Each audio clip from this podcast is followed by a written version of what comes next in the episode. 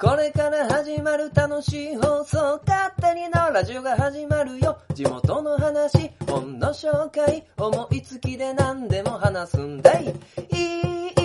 いい、いい、ラジオ。お便りちょうだい。いい、いい、いい、ラジオ。スタートいやいや、今ですね、皆さんに聞いていただいてるこの勝手に縄ラジオ。まあ、あの、Facebook やね、えー、Twitter の方に、まあ、アップしましたよ、みたいな告知をしてるんですけども、えまあ、この間、久々にね、えー、Facebook に、なんとコメントをいただきました。まあ、Facebook なんでね、本名出ちゃうんですけど、まあ、仮に S さんとしましょう。まあ、内容は、えー、回を重ねて77回、そして次回はいよいよ78回、かっこ、縄回ですね。リスナー集会ですか？はい、ありがとうございます。まあ、と言いつつね、えー、リスナー集会、いるんでしょうかね。あのー、リスナーさんは。まあ、もうこんなね、コメントがあったらもうすぐ反応してしまうような、ラジオなものですから、まあね、リスナーさん、いるんでしょうかね、その状態でね、えー、リスナー集会って言われても、集まるんかーいって感じですね。カテララジオ第78回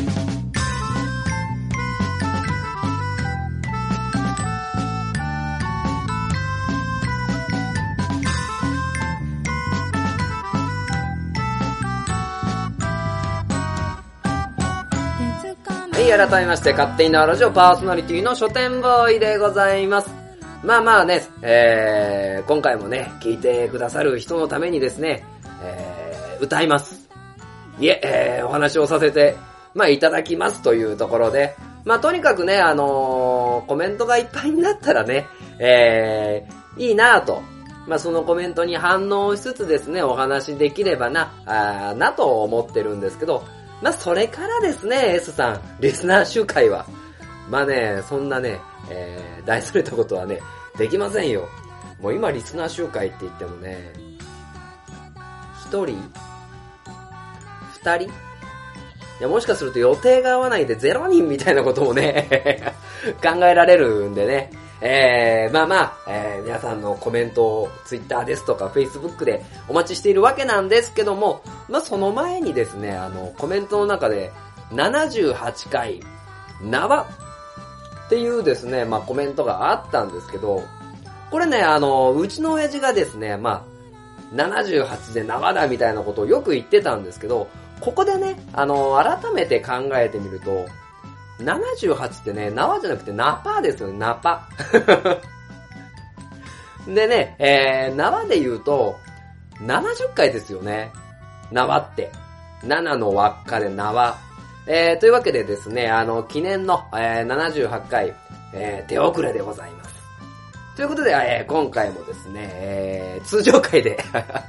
送らせていただくわけなんですけど、まあ、あの、コメントありがとうございます。いや、励みになります。まあ、えー、まあ、それはちょっとさておき、まあ、これをですね、えー、撮る前っていうのはですね、結構ね、落ち込んでたりしたんですよ。僕。ね、えー、誰か慰めてくれないかなと思ってるんですけども、まあ、あのー、それを復活、えー、持ち込んだ気持ちを復活させるっていうのは、あのー、結構ね、あの、お世話になった人の言葉だったりとか、指針だったり、まあ、するんじゃないかなと。ね、あのー、そういった、あのまあ、自分のね、えマイナスが出ている時に、まあ、あの、何クソってプラスにしてくれるっていうのが、まあ、あの、恩師の言葉かなと思ったんですよね。まあ、なので、えっ、と、今回前半は、まあもうだいぶね、あの、落ち込んだ気持ちも コメントで復活してきたんですけども、えー、前半はですね、えー、書店ボーイ、えー、音詞ファイル、かっこ不定期、ということで、えー、まあちょっとね、あの、今までのことを振り返りつつ、まああのー、音詞をですね、ファイリングしてみようと。まあそれはそれでどうなんだって話なんですけど、まあファイリングしてみようというところで、まあ、今回はですね、その、書店ボーイ音詞ファイル、まあ、その1というところをお送りさせていただこうかなと思っています。そして、えー本の紹介は、三浦淳さんが書かれた、ない仕事の作り方。ということでですね、もうタイトルだけでね、えーもう、すごく、な、なんなんだろうっていう感じなんですけど、まあそのですね、えー、まあ78回縄回というところで、まあ豪華ラインナップで、あの、やらせていただこうかなと思っております。では、えーですね、勝手になラジオ78回、まあ、今回もですね、いつも通り始めていきたいと思います。ということで、えーこの番組は愛知県東海市に住みます書店ボーイが勝手にお送りするラジオです。スタートしまーす。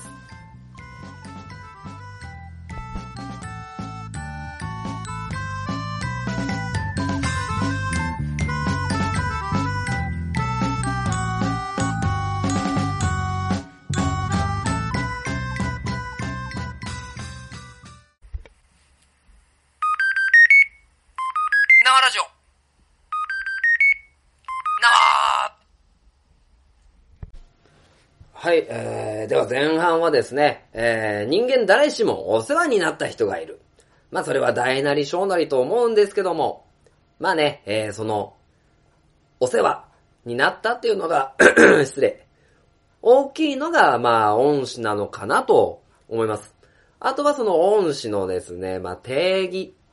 とすると、まああのまあ自分のですね、まあ考え方だったりとか、えー、その後の出会った後の行動っていうところに、まあ多大な影響を与えたっていう部分が、まあ一つの恩師っていうところかなと思います。でね、まあ今回この書店ボーイ恩師ファイル、まあ過去不定期というところで、まあね、あの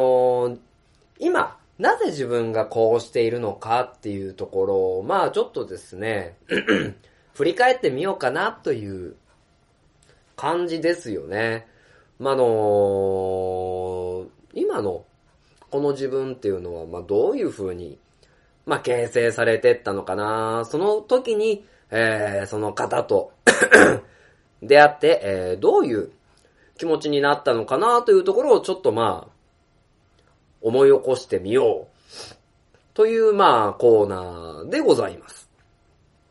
で、えー、その、まあ、ファイルナンバー1。というところで、えー、まあね、えー、さっきの S さん同様、まあ、フルネームを出してしまうっていうのは、やっぱりちょっと微妙なんで、えー、僕にとってどういう関係の人だったかっていう部分で、まずお話をさせていただくと、まあ、あのーこのか、その方は、えー一番初めにですね、えー学校を卒業して、えー入った会社の上司の M さんですね。えーまあ、あのーもともと、まあね、あの、本当にね、えー、バータレだったわけですよね。その10代の僕は。で、本当に社会のことも右も左もわからない状態で、その会社に入らせてもらって、あのーまあ、社会人としての、まあ、マナーというか考え方だったりとか、あのーまあ、人生っていうものを考える。で、えーまあ、今の自分の礎になるっていうところを作ってくれた、えー会社。で、あのー本当に、まあ、感謝してるし、あー今でもそれがあったおかげで、まあ、この、こういった自分があるんだなと思ってるんですけど、まあ、その中でも、まあ、ひときわですね、あのー M さんには、まあ、なんかちょっとね、あの、お世話になったっていう言葉では、あのー足りないぐらいなんですけど、まあ、あのー S さんと、あ、失礼、M さんと、えー、出会ったっていうのが、まあ僕が、あの、あるお店に配属されて、えー、そこのお店のスタッフだったかな副店長だったかなおそらくスタッフだったかなスタッフとして、えー、勤務してたところに、えー、店長から、えー、マネージャーという職、まあ何店舗か担当を持っている。職になられて、えー、その中の一つのお店、なので僕の直属の上司のそのまた上。というところで、えー まあ担当を見る、えーというところから、あの関係性がスタートしたように思います。まあ、あの、店長時代のですね、その方の、まあ、実績だったりとか、まあ、どういう人だよっていうのは、まあ、聞いてたんですけど、まだね、あの、直接お会いしたことがなかったので、まあ、実際どんな人なんだろうっていうところがね、あの、さっぱりわからない状態で、まあ、あったんですけど、まあ僕のですね、あの一番初めの印象っていうのは、あの、厳しいなっていうあの、本当にね、あの右も左もわからない、あの本当になんかね、お荷物って言われてるようなね、あの社員だったと思うんですよ。当時の僕って。で、後々、その M さんから、その時僕の印象はどうだったかみたいな話も聞いたんですけど、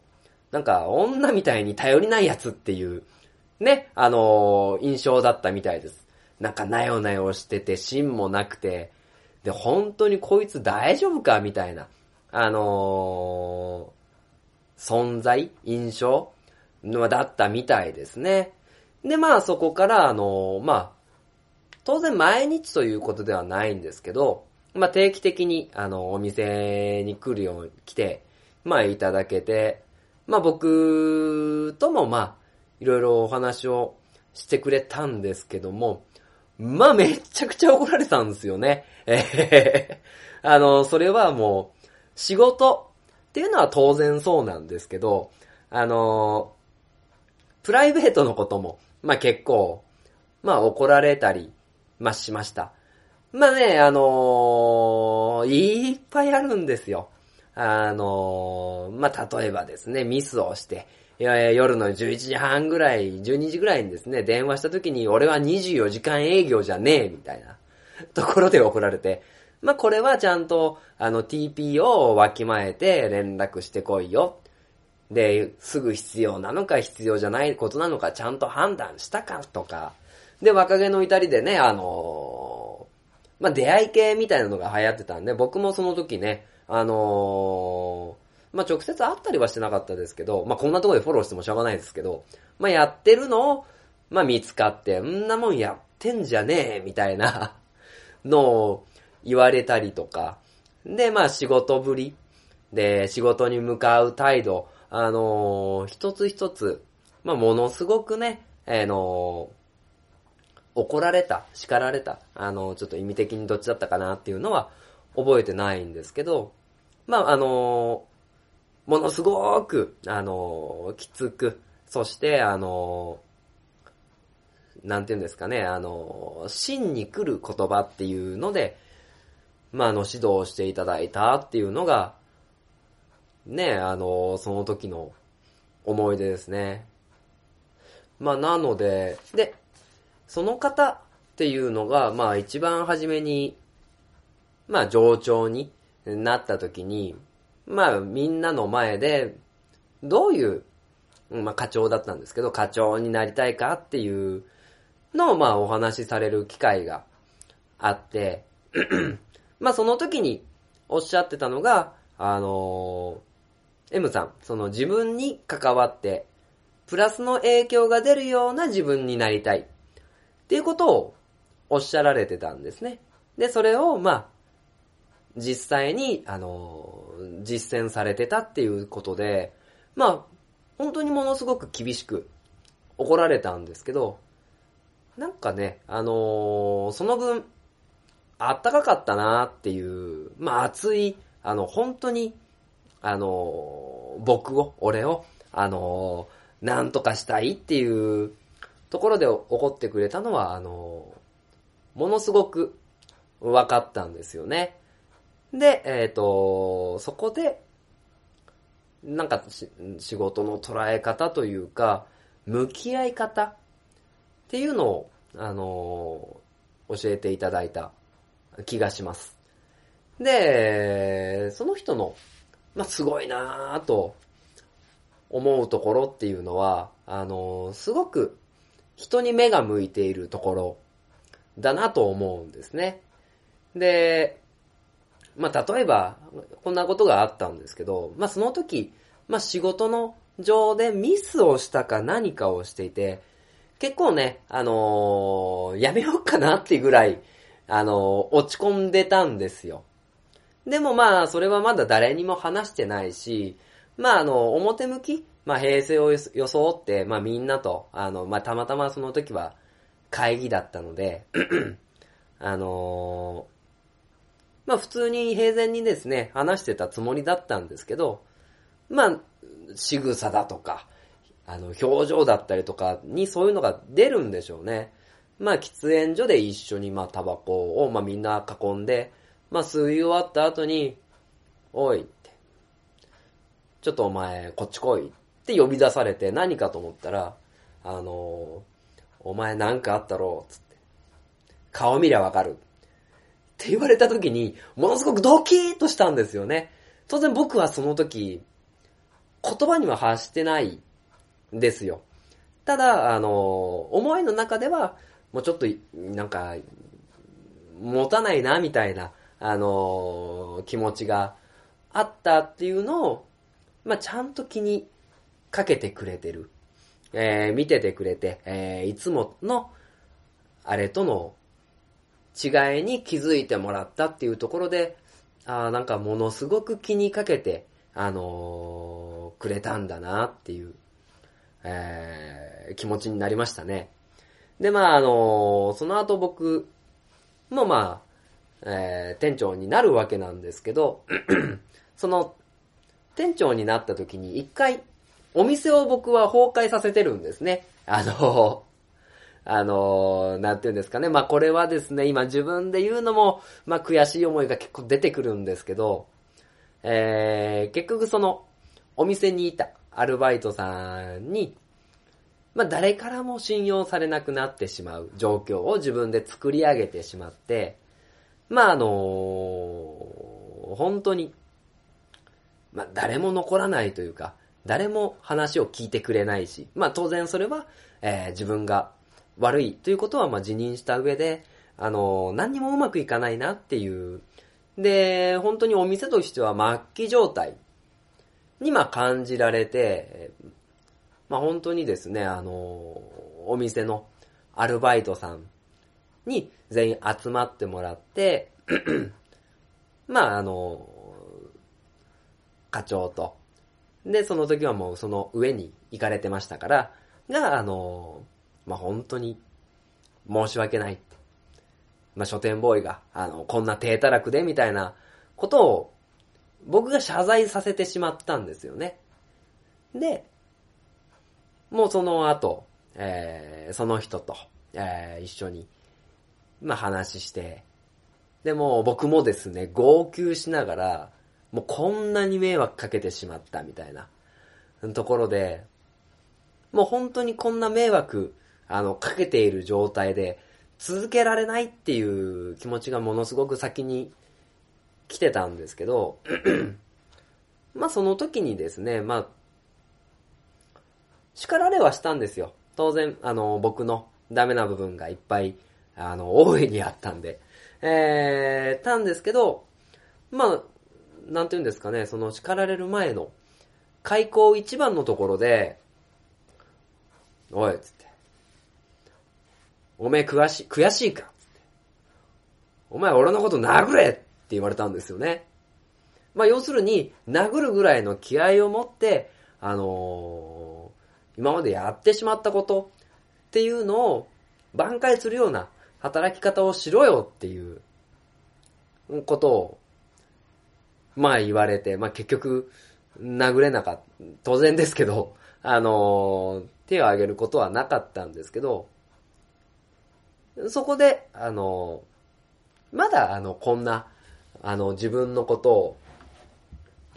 見捨てて、見捨てられてない。うん、すごく、それでも見ててくれる。っていう部分が、なんかものすごく嬉しかったんですよね。で、あのーなんて言うんですかね。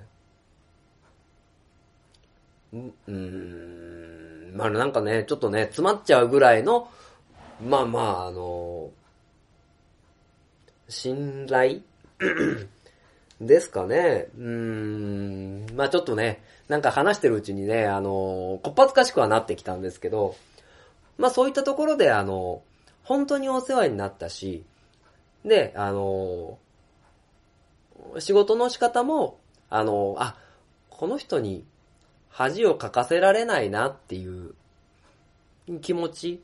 で、えー、取り組む。まあ、取り組むようになったんですよね。なので、まだあの時、でも僕っていうのは、あの、本当に社会人としてスタート切れてたのかなって不安に思うぐらいではありますね。で、まあ結局ですね、えー、そこから、まあ僕はあの、その、まあ会社を辞めて、まあちょっと次のステップ、まあこんな状態でね、あの次のステップに進もうっていうのもちょっとおこがましいんですけども、で、結局、まあその会社は、あの、退職したんですけど、あの、まあね、店長までなったけど結局あの、その人にね、M さんに恩返しできなかったなっていう気持ちも、まあ結構ありながら、でもなんかそれをバネにして、えー、頑張れたんですよね。なんで、えー、まあ僕が、あの、仕事だったり、まあこういうものっていうのを、なんかやらせてもらうっていうところの原動力では、原動力には、まああの、M さんの言葉だったり、あのー、大切にしてた哲学だったりっていうのが結構あるのかなと思います。あの、会社辞めた後もね、えー、M さん結構、まあ僕のことを気にかけてくれて、時折、まあ電話をくれたんですよね。それも辞めて3年4年とか経った。あと、もうですよね。まあ、もう、本当にね、あの、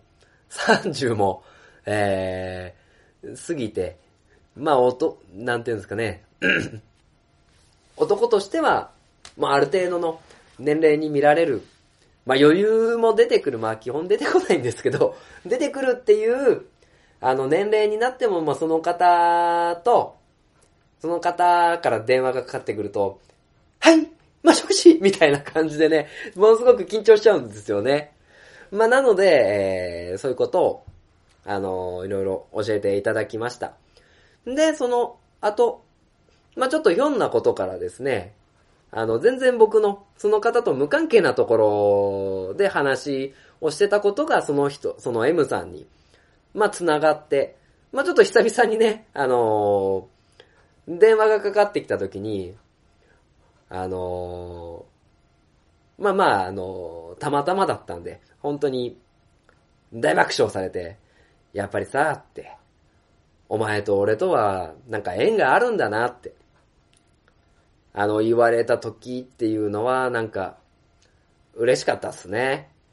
まああの、本当にね、会社辞める時にも、まあ本当に僕的には全然恩返しできてないっていう、まあそれは今でもなんですけど、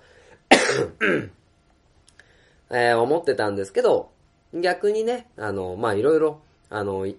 無理な移動とかも、まあ、聞いてくれて、あの、感謝してるって言われた時にはなんかそういうゲフ懐の広い人だなって、ま、思ったり、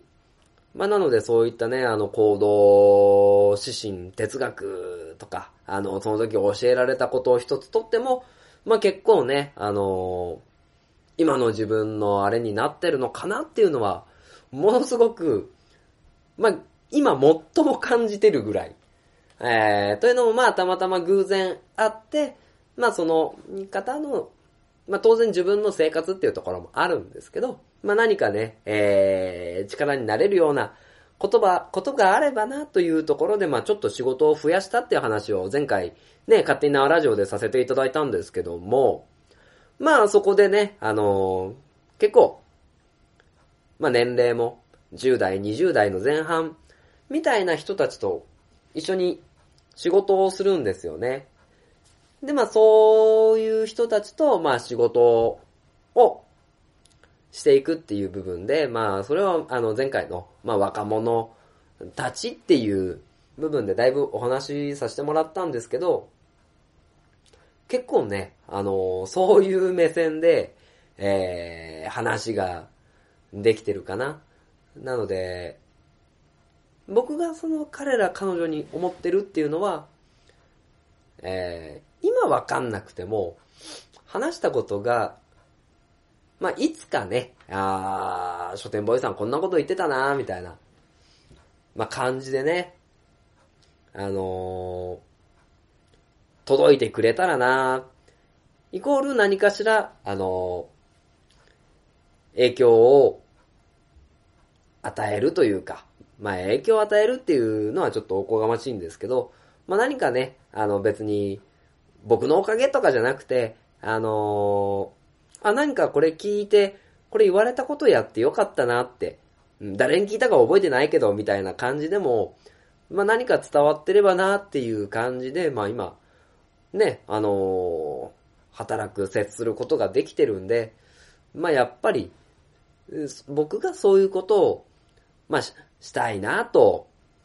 思ってるっていうのは、やっぱりその M さんの、あのー、と接した、接、接、接した、あの、おかげなのかなとも思いますね。まあ、なので、足向けて寝れないっすね。うん。あのー、ですね。まあ、もし、まあ、M さん聞いてないと思いますけど、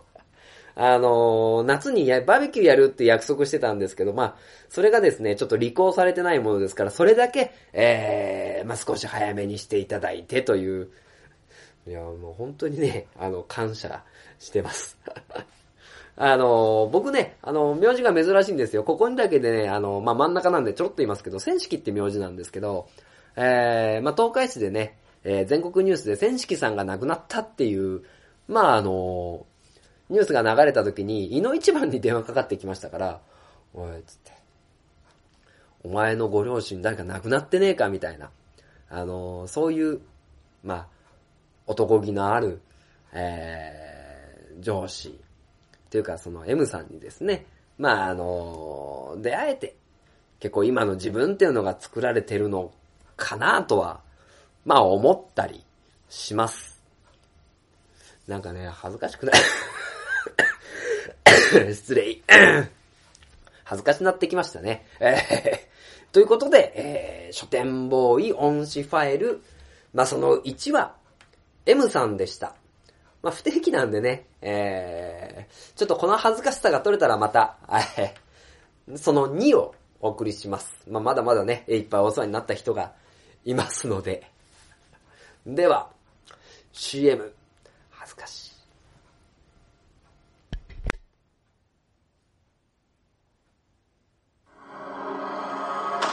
鉄の町愛知県東海市が今危険にさらされている。この町は俺が守る。フラッドイン。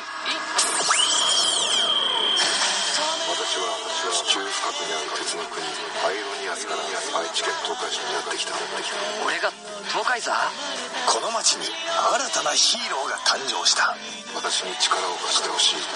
共に戦おう。戦おう鉄の絆で結ばれた戦士の戦いが今始まる。鉄鋼戦士東海座地域限定で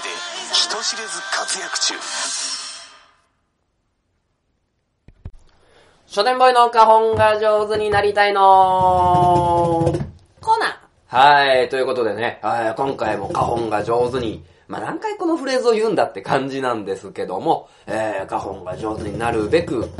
まあ、やらせていただこうかなと思います。でね、えー、今までの勝手に縄ラジオで言うと結構ね、えー、昔の曲を、カホンでポコポコをやらせていただいたんですけど、まあ、久々にね、あの、フリー音源を使って、えー、その曲に合わせてカホンが叩けたらなと思いますので、まあ、もしかするとね、ちょっと、2016年の初めに比べて成長しているかもしれませんので、えー、まあまあ、お付き合いいただければなと思います。では、えー、今回もですね、フリー音源に合わせて、花本を上手になっていきます。スタート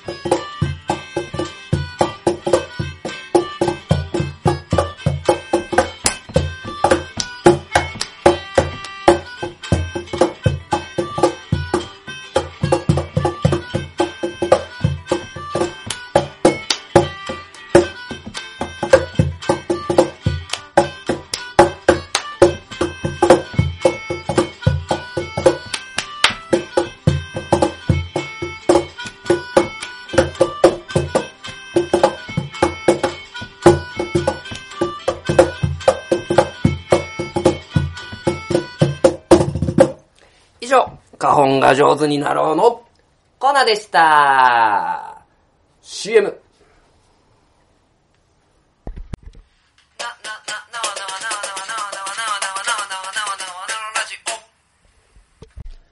はい、えー、では後半でございます。えー、まあ、ということでね、えー、前半の、結構恩師の話でね、いい話した後に、えー、カホンのコーナーでぶっ壊しまして、えー、まあ、フラットになったところでね、えー、三浦淳さんのない仕事の作り方という本をですね、えー、ご紹介させていただければなと思います。えー、まあ、皆さんね、まあ、三浦淳さんって聞くとどんなイメージなんでしょうね。まあ、なんかね、僕的にはなんか何やってるかよくわかんない人っていう、まあ、時折、まあ、テレビに出てね、あのーなんかまあ、イラストレーターとか、コメンテーターとか、えー、いろいろ、まあ、やってる、まあ、人だなぁ、みたいな。なんかタモリクラブにすごく出てるイメージがあるんですけど、まあね、サブカルの帝王なんていう風にもね、あの、呼ばれていて、じゃあ、えー実際、何者なんだっていう、ところでね、えー、まあ疑問が湧いたのと、えー、まあない仕事の作り方っていうところで、まあなんかね、ものすごく興味を惹かれたんでね、まあ読んでみようと思って、えー、読んでみたんですけど、いやいやいや、面白かったっすね、この本。なんかものすごくね、あのー従来の、従従来の、うーん、なんか結構逆説的に、うん物事が書いてあるなーっていう、まあイメージがあって、まあ、三浦淳さんといえばね、あのーまあ、マイブームだったりとか、えー、ゆるキャラとかね、まあそういう何かね、まあ世の中のジャンル作りを、まあしてるような人っていうイメージが強いと思うんですけど、じゃあこの、そこがまあな、ない仕事の作り方みたいなところにつながってくるのかなとは思うんですけど、まあの、まあマイブームとかね、えー、まあ、当然文法的にはですね、えー、ブームが、えー、ブームってまあ広がるものなんですけど、まあそれに前がついちゃうとね、ものすごく個人的な、あの、ことになるんですけど、確かマイブームって流行語を取ったんですっけ？えー、流行語 になったぐらい浸透しましたよね。えー、あと、ゆるキャラとか。で、これは、あの、三浦淳以前三浦淳以後ではなかったものなんですよね。あの、マイブームとか、ゆるキャラって。で、今でこそものすごく、まあ、認知、まあ、されていて、まあ、ゆるキャラグランプリなんてね、まあ、あの、東海市からも、あの、オニオンマンくんとトマティーヌちゃんが、ね、よく出てますけども、まあ、それまではですね、そういう、あのーキャラクター っていうのって、そんなに大々的に表に出てきてなかったと思うんですよね。で、それが、まあ、あのいろんな働きかけかけを、まあ、三浦淳さんが、まあ、することによって、えー、一大ムーブメントとまでは、まあ、ちょっとあれかもしれないんですけど、ジャンルができる。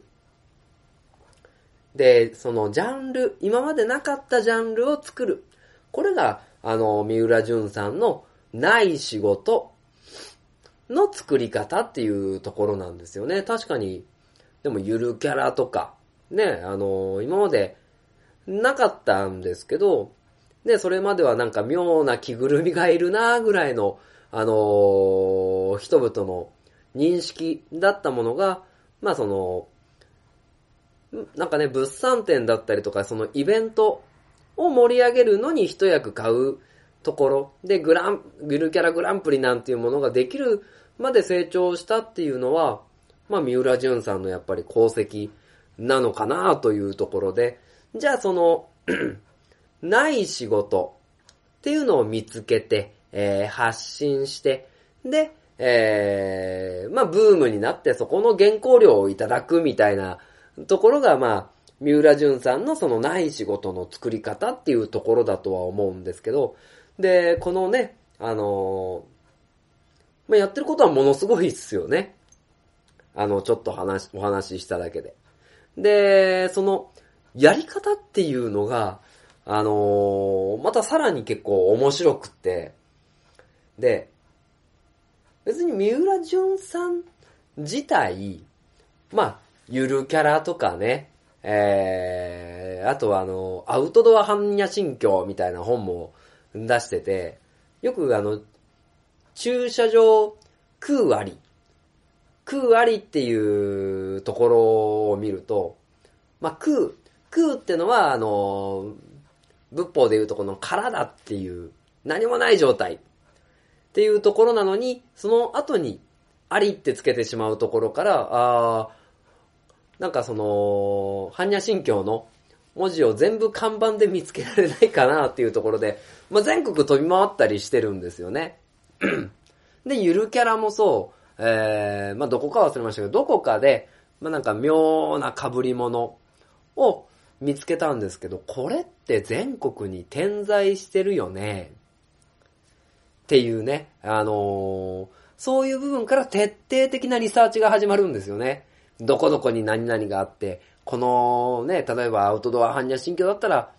いや、この文字はここ何県のどこどこにある。もちろん、今住まれてるの東京でしょうから。まあそこからですね、まあ北は北海道、南は、まあ沖縄まで行って写真を撮りに行くっていう。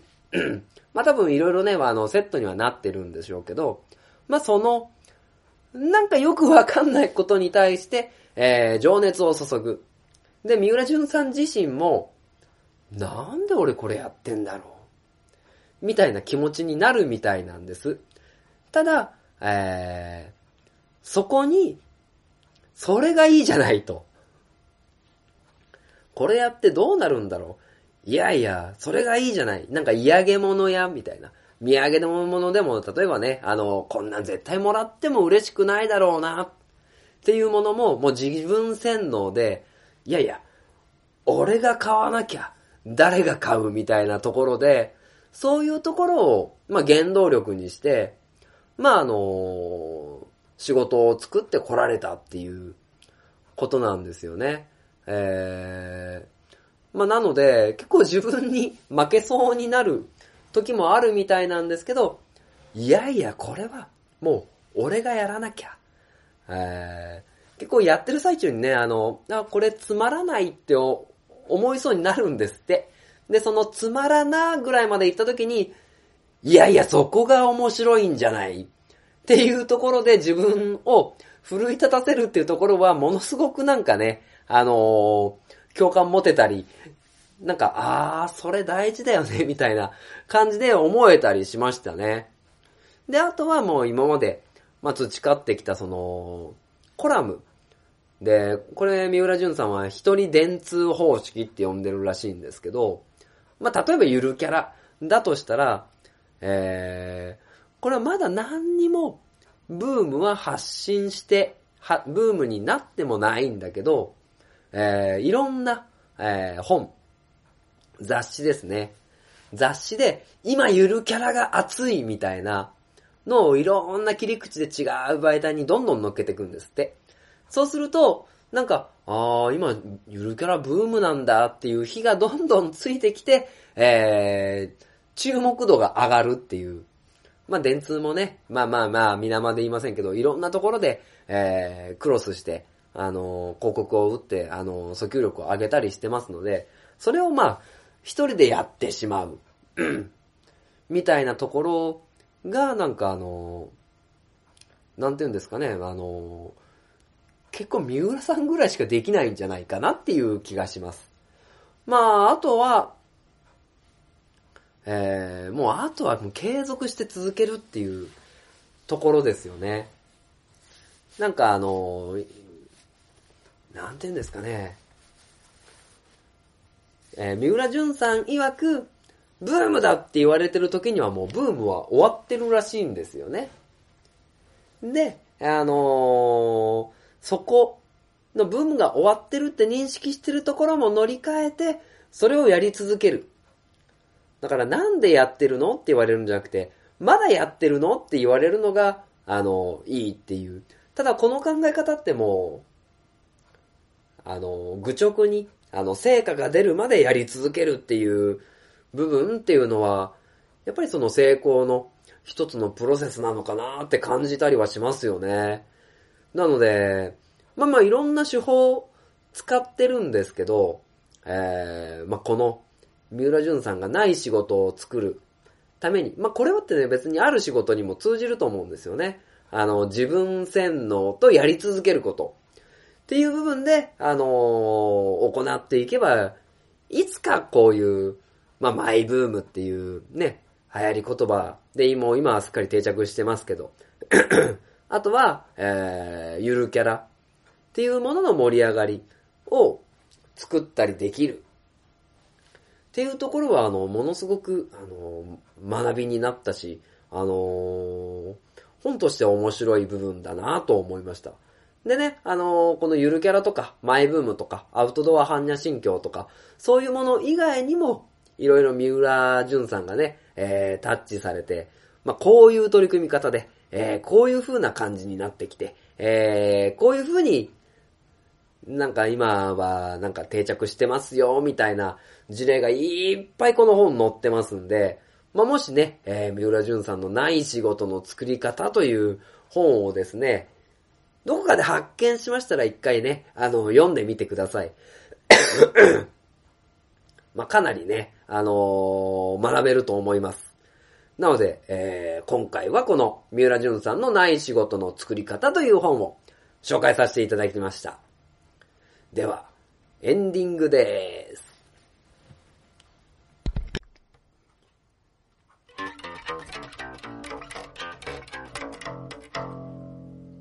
勝手なラジオ。はい、それでは勝手に縄ラジオエンディングでございます。まあね、途中ね、まあ咳込んだりとかね、あの、ちょっとお聞き苦しい点があったのは申し訳ないなぁと思っております。まあなぜね、えー、この気温で若干の風邪をひいてしまったものですから、まあね、えー、まあこういう風に、まあお話しさせてもらってるんですけど、まあ咳込んじゃったりしてね、まあ、ダメですね、ちゃん、ちゃんと体調管理をしないと。まあ、ただね、今回、早速だよ。ね。まああの、今回はですね、あの、まあ三浦淳さんと、えー、さらにはまあ僕の、まあ恩師の話をさせてもらったわけなんですけど、まああのね、えー、まあこういう風に言うのもなんですけど、まあ年食うとね、えー、説明がくどくなっていかんすね。まあ本当はもっとね、えーシンプルにさらっとお話できればなと思うんですけど、まあその分ね、内容詰め込んでお話できればなと思うんですけど、まあなかなかね、あまあそれが難しいなという、まあことですね。まあただいろいろ、まあその、恩師の話もしっかり、まあ三浦淳さんのね、お話もしっかりで、まあ何かね、あの、伝えられるようなラジオになってるのかなと、まあ思ったりもします。まあのでね、まあこれからも頑張って続けていきたいなと思ってるので、まあね、あの、一番初めの S さんではないですけど、皆さんコメントいただけたら、まあありがたいです。まああの、一緒にね、えー、東海祭やってる藤もちに言わせれば、あのー書店ボーイさんアピールが足りませんよ、みたいなことをですね、よく言われるんですけども、まあまあ、あのーこのペースでね、いろいろ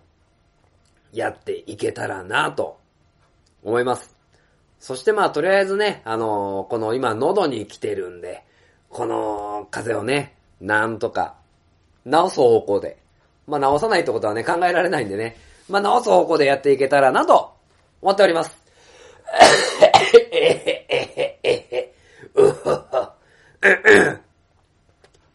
あー、皆さん風邪ひいてないですか？ね。はい。なんかこの、あれですよね、久々に、グダグダ感を、まあ味わったりしてるわけなんですけども、まあただね、えー、これから、お伝えさせていただく、まあ、あの、知多半島のね、えーイベント情報。ではですね、まあ、みんな元気に楽しんでいただけたらなと思います。ね、ぜひね、行ってみてください。では、えー、知多半島イベント情報、まず、知多市、えー、11月25日から12月25日まで、えー、スターダストファンタジー知多。ということで、えー、朝倉駅前ロータリーが点灯してますので、皆様、見に行ってはいかがでしょうか。